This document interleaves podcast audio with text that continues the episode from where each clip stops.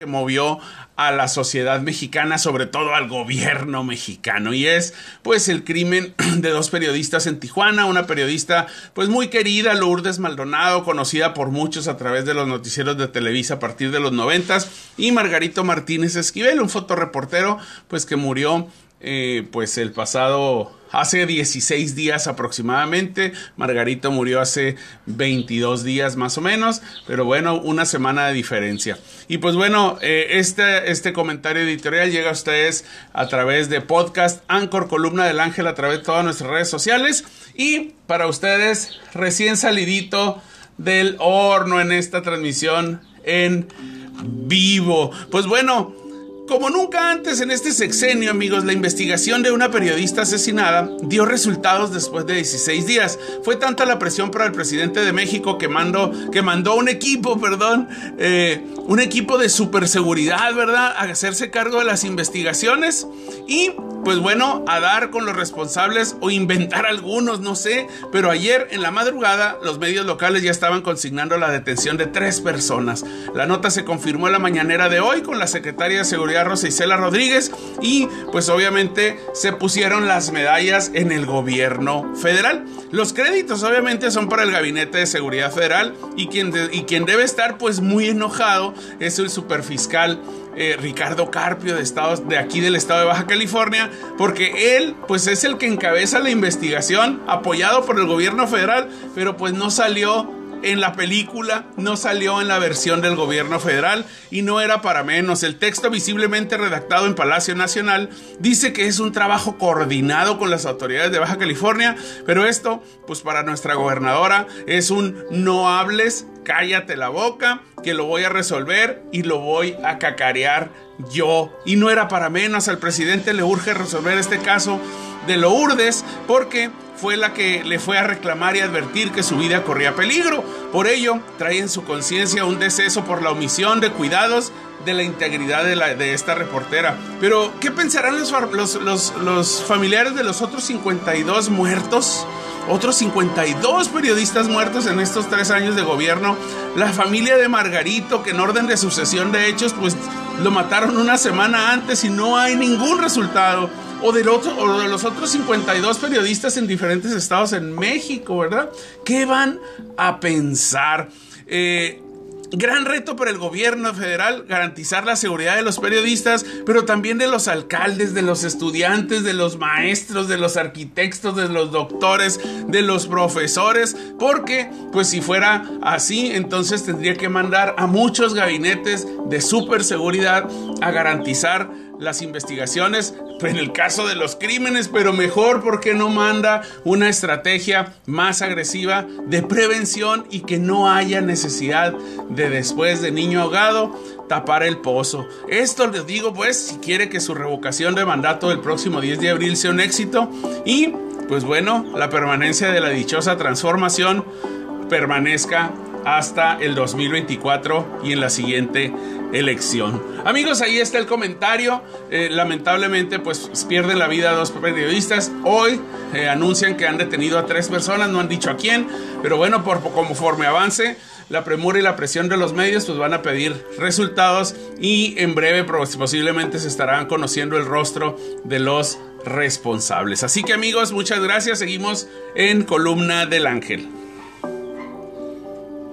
de los periodistas. El comentario de hoy, amigos, llega a ustedes gracias al Anchor Columna del Ángel, el podcast Anchor Columna del Ángel, a través de todas nuestras redes sociales y también a través de Facebook Live y canal Columna del Ángel YouTube. Para ustedes, calientito, recién salido del horno, amigos. El día de hoy vamos a hablar de una propuesta que hizo una diputada del partido Morena en cuanto a revelar los ingresos, el dinero que tiene o que tengan o que ganen los periodistas. Háganme usted el favor. Esto es importante que lo tomemos en cuenta. Los periodistas no son funcionarios públicos, no son sujetos de transparentar sus ingresos aunque bueno, la Secretaría de Hacienda lo conoce. La diputada de Morena propone que los periodistas den a conocer sus ingresos y sus fuentes de ingreso. El debate se da luego de que el viernes pasado el presidente de México, pues obviamente reveló al periodista Carlos Loret de Mola, cobró en el año pasado 35 millones de pesos en distintos medios, lo que equivale a 15 veces lo que recibe él en un año de sueldo, dice el presidente, ¿verdad?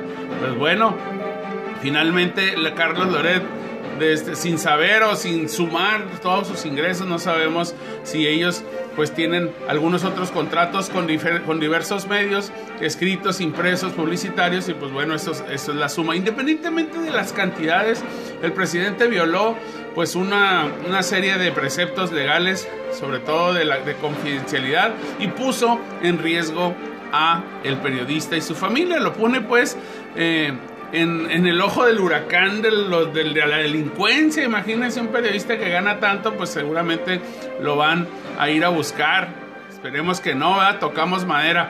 Pero bueno, todavía no se ponen de acuerdo en definir quiénes son periodistas o bloggers o pasquineros, pues, para brindar medidas de protección cuando la diputada de Morena que ya propuso que los comunicadores exhiban sus ganancias y la fuente de ingresos. Pero en aras de la transparencia, pero no en aras de la transparencia ni la honestidad, sino en la franca solidaridad al presidente que no haya la puerta y no ha podido responder con datos a la investigación que hizo el, periodista Carlos Loret de Mola. El pasado viernes en su mañanera el presidente mostró supuestos documentos obtenidos de Hacienda con los ingresos de Loret.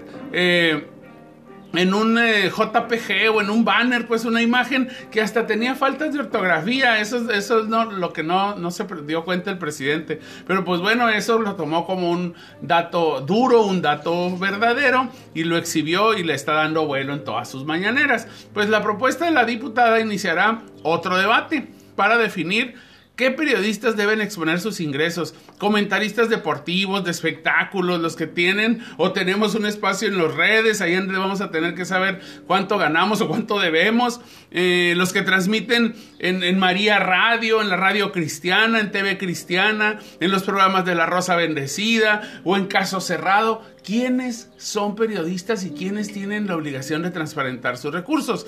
Para el presidente y sus diputados queda claro que quienes no estén con ellos están en su contra, lo que nunca antes se había presentado ni en los peores días del alto bullying a el Lord Peña Nieto, ¿verdad? Que ese sí realmente le estuvieron dando duro durante sus últimos por lo menos cuatro años de gobierno. Qué gran contradicción, amigos, que aún no se han definido las condiciones y criterios para proteger a periodistas de los ataques y de los asesinatos, como el caso de nuestros amigos eh, Lourdes Maldonado y el periodista Margarito Martínez, y el régimen de la transformación ya está cobrando dicha protección a los delincuentes abrazos y a los comunicadores acoso y ataques públicos. Esto, amigos, se tiene que regular, esto se tiene que eh, solidarizar. También el presidente hoy criticó que se haya volcado una comunidad de cerca de 60 líderes, 60 mil líderes de opinión y personas apoyando a Carlos Loret y se burló otra vez. Tiene 19 días, amigos, 19 días atacando al periodista después de haber sacado las investigaciones de la casa en Houston. Quiere decir que si esto fuera falso, pues no lo hubiera ni siquiera tomado en cuenta, pero hasta hoy el presidente no ha podido explicar la riqueza y la eh, suntuosidad con la que vive su hijo en Houston. Amigos, este es el comentario editorial. Espero hayan compartido un poco de esta, de esta opinión y continuamos en columna del ángel.